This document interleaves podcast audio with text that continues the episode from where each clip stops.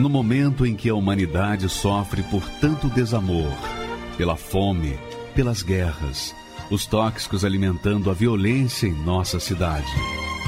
Esta emissora traz até você momentos de amor, paz e alegria, através de um programa feito com carinho para o seu coração.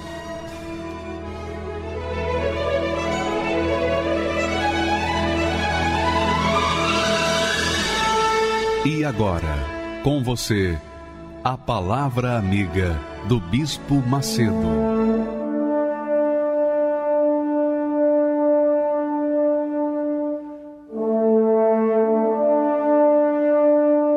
Olá, meus amigos, que Deus abençoe a todos, todos os que creem.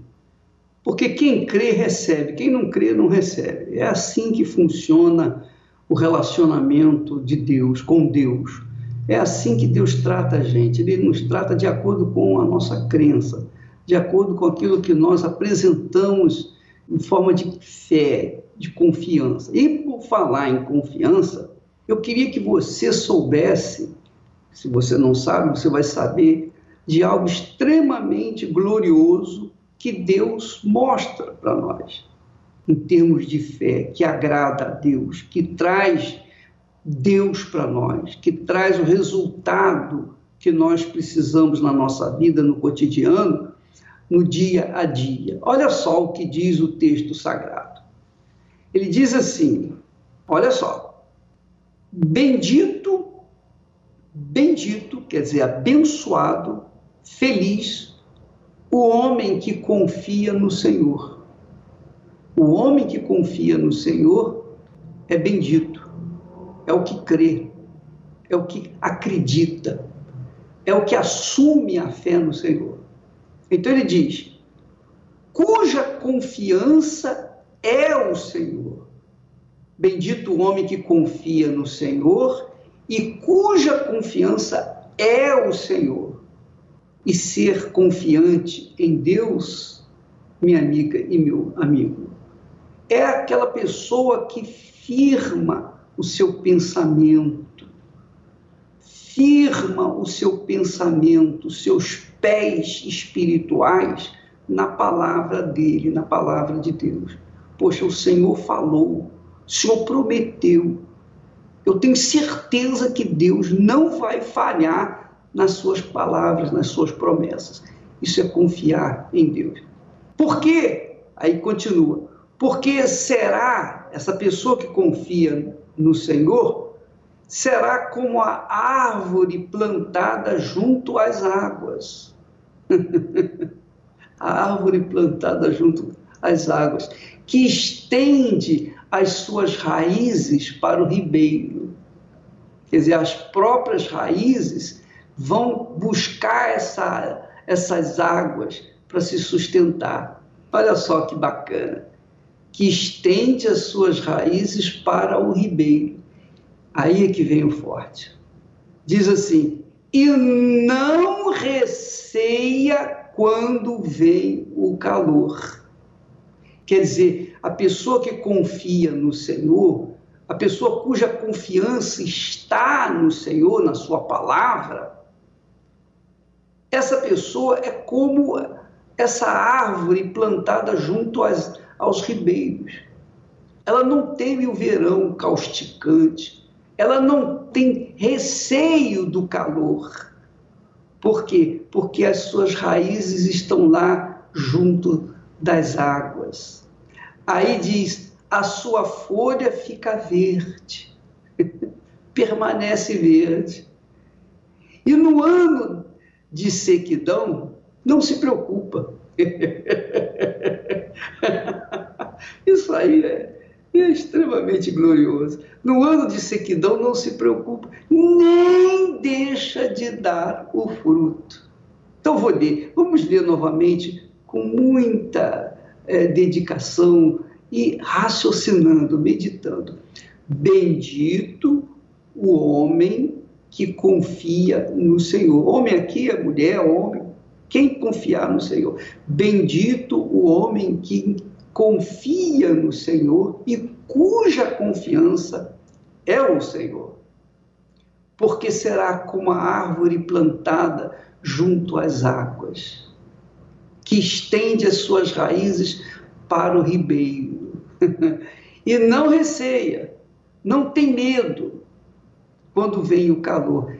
Quem confia no Senhor não tem dúvida, não fica com medo. Ora, se não tem dúvida, não vai ficar com medo, porque a dúvida é que traz o medo, a dúvida é que traz o pavor, a dúvida é que traz a preocupação, a dúvida é que faz a pessoa ficar inquieta, é o que faz a pessoa ser fraca. A dúvida é o que enfraquece o ser humano. Então, quando você tem dúvida, seja nos negócios você vai perder, seja na sua profissão, no seu trabalho, no dia a dia, você vai perder, porque a dúvida enterra a sua ação, emperra a sua cabeça, emperra o seu entendimento, emperra a sua inteligência.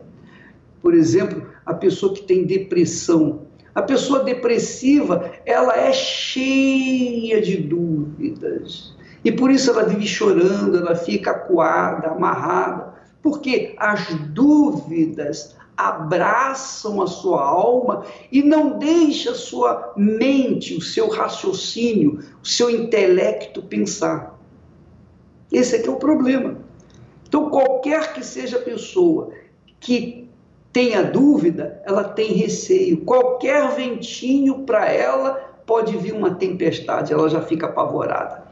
Mas quando a pessoa tem as suas raízes, está fundamentada num terreno onde há um rio, um ribeirão ou um rio que passa aos seus pés, então ela está ali firme naquelas águas, por quê? Porque ela sabe que vai ter o alimento necessário para se sustentar no deserto, mesmo em meio ao calor causticante. Então, quando uma pessoa confia em Deus, ela confia na palavra de Deus, porque você, como eu, eu não vejo Deus. Nós não vemos Deus. Deus é espírito. Como é que a gente pode confiar num espírito? A gente confia na palavra do espírito. A palavra de Deus é espírito e é verdade. Então, essa palavra te dá convicção, confiança, certeza que ainda, ainda que o tempo esteja ruim ou esteja armando uma tempestade, a pessoa que está firme na palavra de Deus sabe que lá na frente tudo vai dar certo, tudo vai se encaixar. Então, a pessoa que confia no Senhor e cuja confiança é o Senhor, ela é bendita, ela é abençoada. Quer dizer, a bênção está com ela, a sua riqueza está dentro dela, não está do lado de fora. Ela sabe que o Senhor vai sustentá-la nos momentos difíceis, vai sustentá-la, vai dar suporte para ela no momento difícil. Aí ele, ele diz assim: e não receia quando vem o calor, mas a sua folha fica verde. E no ano de sequidão, não se preocupa, nem se deixa ou nem deixa de dar o fruto. Mas aí, veja só, minha amiga e meu amigo, o profeta falando, transmitindo essas palavras, ele interrompe a palavra confiança, ele interrompe a palavra certeza, aquilo que a pessoa tem em Deus, aquela confiança, e ele fala: enganoso é o coração. Olha só, parece que um texto não tem nada a ver com o outro, mas na realidade, segue a, a sequência, é Jeremias capítulo 17, versículo 7 a 9. Porque ele diz assim: depois de falar em confiança, depois de falar em árvore plantada junto às águas, depois de falar que não tem receio, que não tem medo, que no ano da sequidão, mesmo no ano da sequidão, dá o seu fruto, aí ele fala, ele entra com esse elemento. Enganoso é o coração, mais do que todas as coisas, e perverso. Quem o conhecerá? Olha, minha amiga, meu amigo, aí que nós vamos entrar nas batalhas do dia a dia. Porque uma coisa é você crer na palavra de Deus, e a gente crê com o intelecto. A gente não crê na palavra de Deus com o coração, a gente crê com o intelecto. Porque o intelecto nos dá a opção de escolher aceitar ou não aceitar. A nossa capacidade de raciocínio é na cabeça. Então a cabeça nos dá o direito de escolher ir em frente ou ficar parado. Então, quando nós pensamos, quando nós raciocinamos com respeito à palavra de Deus, se nós dissermos para nós mesmos, bom, Deus falou e não pode faltar com a sua palavra. Ele não pode faltar com a sua palavra. Então eu vou esperar nessa palavra, eu vou confiar nessa palavra, eu vou crer nessa palavra. Quando a pessoa determina crer naquilo que está escrito, daquilo que saiu da boca de Deus, então ela, ela faz dissipar os temores, os sentimentos, sabe? ela faz dissipar aquela voz do coração que diz: Mas e se acontecer isso? Mas e se acontecer aquilo? Quer dizer, o coração fala aquilo que traz a dúvida para a gente, que leva a dúvida para a mente. Então, você que está se preparando para a fogueira santa de Israel, por favor, se você não ouvir a voz de Deus, não participe não. Participe se você ouvir. Se você não ouvir, não participa não. Porque se você ouvir a voz do coração, não vai não. Se você ouvir a voz de Deus, então vai em frente porque Deus é contigo. Não vai ter como errar. Não vai ter uma tentativa, não vai ter uma segurança, uma certeza, porque a voz de Deus vai te sustentar mesmo nas horas amargas que vêm as pessoas e dizem não faça isso, não faça aquilo, você é maluco, você é doido, você está deixando certo pelo duvidoso. Minha amiga, meu amigo, ouça a voz da razão, ouça a voz de Deus e você será uma pessoa tão abençoada quanto foi Abraão. Como foi esse rapaz que nós vamos ver agora o testemunho, o Hugo. O Hugo estava na prisão. O Hugo estava preso, preso, preso, preso, condenado. Ele era um bandido. Veja o que aconteceu na vida dele depois que ele ouviu a voz de Deus. Por favor, pode rodar.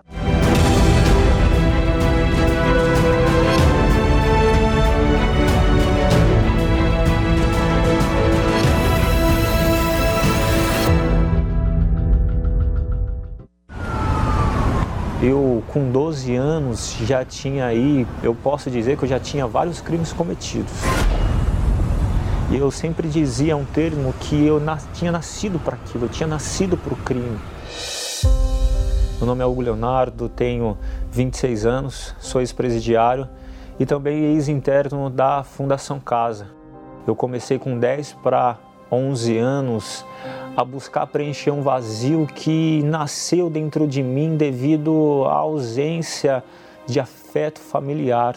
Eu comecei a buscar alternativas para que aquele vazio fosse preenchido é, dentro de mim. E foi ali que eu conheci as drogas, muito novo, de forma precoce. Eu, com 12 anos, já tinha aí, eu posso dizer que eu já tinha vários crimes cometidos a tentativa de latrocínio, o porte ilegal de armas, o tráfico internacional de drogas, a resistência à prisão, o tráfico de pessoas e fui detido e acabei, fora, e acabei fugindo, né? Acabei fugindo da fundação e na fuga acabei que colidindo com o carro. O acidente foi gravíssimo um acidente em que minha perna foi esmagada, um acidente que me fez é, voltar para a sociedade de um ah, depois de um tempo, só que me fez voltar como deficiente físico. Mesmo eu já tido perdido a perna, mesmo eu usando um aparelho ortopédico, prótese, eu não abandonei o crime. E eu sempre dizia um termo que eu tinha nascido para aquilo, eu tinha nascido para o crime, nascido para roubar, nascido para ver as pessoas é, sofrerem na minha mão. Aquele, eu sentia prazer naquilo, sentia em ver uma vítima implorando pela sua vida. Eu fui preso por uma sexta vez. Fui parar no sistema carcerário e ali praticamente foi o início. Ali foi aonde tudo começou. Ali foi onde, ali foi onde Deus me chamou. Esse chamado foi quando eu conheci o trabalho. Dentro do presídio tinha obreiros que faziam um trabalho da igreja. Eu afirmo com convicção que foi dentro da cadeia que eu consegui ouvir o chamado de Deus para minha vida.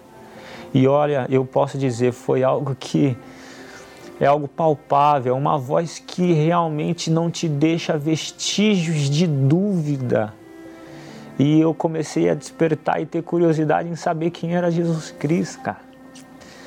Quando eu comecei a ler o Evangelho, o primeiro livro do Novo Testamento, Mateus, que eu pude realmente entender que, que Jesus existia, quando eu aceitei que ele era filho de Deus, aquele chamado ficou evidente. Eu já decidi deixar tudo. Eu tive que deixar o status, a fama, a ostentação, eu tive que deixar as drogas, e eu tinha uma certeza tão grande de que eu ia ter uma nova vida que parecia que quando eu ouvi o meu chamado, eu, eu já não estava mais nem preso. Quando eu saí da cadeia, eu posso dizer que eu realmente fiz um sacrifício de deixar aquela vida. Foi um dos, eu posso dizer até que foi o primeiro. Era uma vida difícil, Sim, mas era uma vida que me trazia regalias.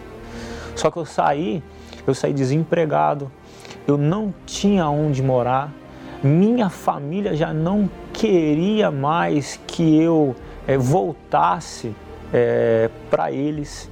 Eu saí sem nada, inclusive saí deficiente. Eu, eu, eu poderia ter mil motivos para que eu desacreditasse mas aquela convicção era tão forte dentro de mim que eu ia ter uma nova vida, sendo deficiente ou não, porque a maior deficiência do ser humano não é a física, não é a, a deficiência motora, é a intelectual. Eu saí era por volta de quase uma hora da manhã. No outro dia, sete horas da manhã, eu já estava na igreja, já estava de frente com o altar de novo, para agradecer pela oportunidade de vida, pela oportunidade de eu ter sido chamado, porque eu perdi irmão, eu perdi primos, mas Deus me chamou. E literalmente eu criei, eu me entreguei. E no outro dia eu já estava lá para me batizar. Me entreguei 100%, veio a fogueira santa de Israel. E sendo bem honesto, eu já fui malandro. Então, às vezes, num gesto, às vezes num olhar, às vezes não precisa, a pessoa não precisa nem foneticamente dizer, mas às vezes num gesto, num olhar, a gente consegue perceber a intenção realmente que está dentro da pessoa. E quando eu ouvi realmente, quando eu pude ouvir, entender e absorver o que é a fogueira santa de Israel, eu realmente vi que aquele pastor, ele queria me abençoar. O meu pedido foi para que eu recebesse a presença, o Espírito de Deus dentro de mim. E por eu não ter observado e nem visto malícia e maldade, eu realmente me entreguei. Eu fui para o tudo ou nada. E eu fui vender a minha prótese. Eu falei, você quer saber de uma coisa? Eu vou, eu vou vender minha perna. Eu vou vender minha prótese que eu uso, é, mesmo que eu desça do altar é, pulando, mesmo que eu desça de muleta, mesmo que, enfim, não importa. Eu quero é esse Deus na minha vida. Eu só não vendi porque eu não achei quem comprasse. Eu só não vendi, eu rodei a cidade que eu moro, Fui em todas as casas que vendem produtos ortopédicos, que compra e revende esses tipos de aparelho e ninguém quis comprar. Eu fui disposto a vender por qualquer valor. Ela valia quase 30 mil reais. Se a pessoa me oferecesse 500, eu venderia por qualquer valor. Eu voltei frustrado, mas Deus viu minha intenção. E Deus, no dia 11 do 7 de 2014, numa sexta-feira, o Espírito Santo desceu. Ele me mudou. Ele transformou a minha vida. Eu saí daquela reunião, parecia que quando eu, eu quando eu saí da porta da igreja, parecia que eu já estava em outro local. Parecia que era outra cidade.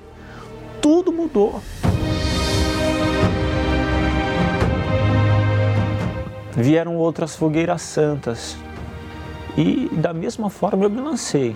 Vieram outras e eu fiz fogueira por fogueira. Teve fogueira santa de eu vender todos os móveis da minha casa. Nessa ocasião, eu, minha esposa e meu filho, nós só ficamos com colchão. Nós vendemos tudo, geladeira, fogão, nós vendemos tudo. Teve fogueiras santas que eu dei carro. A nossa vida gradativamente foi evoluindo. Ele colocou dentro de mim que eu teria uma marca e essa marca seria expandida a nível Brasil. A coisa foi mudando, a empresa foi crescendo. É, eu que não tinha formalizado ela juridicamente, nós formalizamos. Isso já fazem mais ou menos um ano, um ano e meio. Nós já temos lojas, nós já temos duas lojas no Rio de Janeiro. Nós já temos uma loja em Minas Gerais, uma em Brasília, duas em Alagoas, nós temos duas lojas no Rio Grande do Sul. Nós já temos agora para inaugurar, nós temos no Amazonas. De lá para cá nossa vida financeira ela não mudou, ela foi transformada. Né? Nós temos dois imóveis. É, eu dei o, o automóvel que minha esposa queria, eu dei para ela. Eu tenho o meu, automóvel. É, meu filho estuda em escola particular. Eu que nunca tive estudo, consegui, estou conseguindo é, direcionar meu filho, né, poder conceder isso a ele. Essas conquistas é, veio, é, eu agi a fé, veio, mas essas eu, eu, eu não me baseio nelas. Eu me baseio na presença de Deus que eu recebi naquela sexta-feira eu me baseio naquilo que entrou dentro de mim, porque eu pude observar que existe, eu pude observar, eu pude ver, eu pude realmente entender, eu pude realmente saber que existe um Deus, que existe um Deus que tinha me chamado. Ele me tirou de dentro de uma cadeia, cara. Eu que estava desacreditado. Eu tinha tudo para que eu pudesse não estar tá aqui hoje tudo para que eu não tivesse essa oportunidade de estar respirando. E é nessa conquista, é a conquista de ter sido chamado, de ter sido selecionado entre muitos que morreu por muito menos, muito menos do que eu fiz, muito menos. Mas Deus ele me conservou. Ele me concedeu essa realização. Há uma vida realmente baseado na obediência, no temor, na reverência, mas realmente uma vida que me proporcionou conhecer a Deus. A reunião está nos seus momentos finais e há sinais de corações tocados impactados, se arrependendo no altar. Batalhas estão sendo vencidas, pela fé eles conseguem romper. Perdão e misericórdia, muitos estão a receber. O altar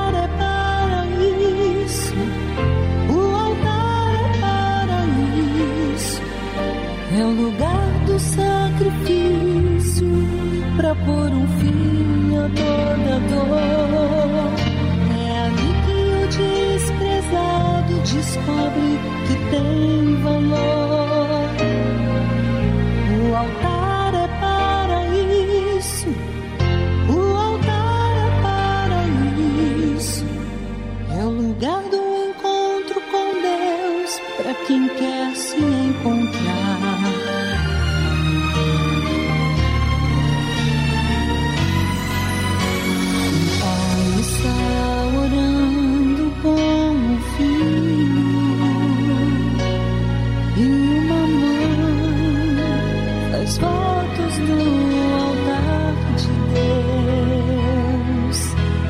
Corações estão sendo quebrados, tantas vidas mudadas por Deus. Nunca mais eles serão os mesmos depois que o fogo do altar se acendeu. O altar é para isso. O altar é para isso. É o lugar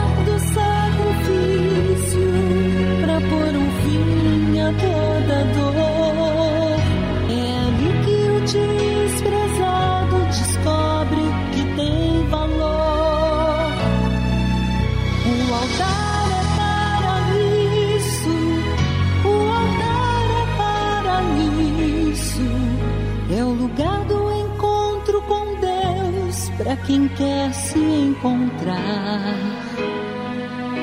É o lugar do encontro com para quem quer se encontrar.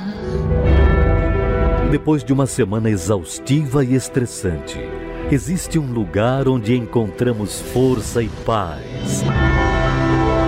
Todo domingo no Templo de Salomão, milhares de pessoas têm encontrado através da palavra e da oração forças e direção para mais uma semana de lutas e desafios. No jejum do Espírito Santo às sete horas da manhã, a reunião das primícias, um encontro dedicado à busca ao Espírito Santo e à meditação na palavra. Uma concentração de fé e milagres às nove e meia. Você e toda a sua família podem participar de uma reunião completa. Bênção para os casais e toda a família. Oração para a cura das enfermidades físicas, espirituais e emocionais. E o principal, a oração para o encontro com Deus e batismo com o Espírito Santo. E ao cair da tarde, às 18 horas, a vigília do Espírito Santo. Para aqueles que desejam mais e têm sede da presença de Deus e buscam estreitar o seu relacionamento com Ele. Seja ao nascer ou no pôr do sol, participe de uma reunião aos domingos no Templo de Salomão. Avenida Celso Garcia, 605 Brás. Entrada e estacionamento gratuitos. Pois é, meus amigos, nós vamos ficando por aqui. Amanhã estaremos de volta nesse horário. Aliás, amanhã, 9 horas da manhã, pelo Facebook, no horário de Brasília. Que Deus abençoe a todos, em nome do Senhor Jesus. Como Abraão eu quero ser a grandeza do meu Deus, todos hão de ver. Estou disposto a tudo obedecer. Uma nova história vou viver.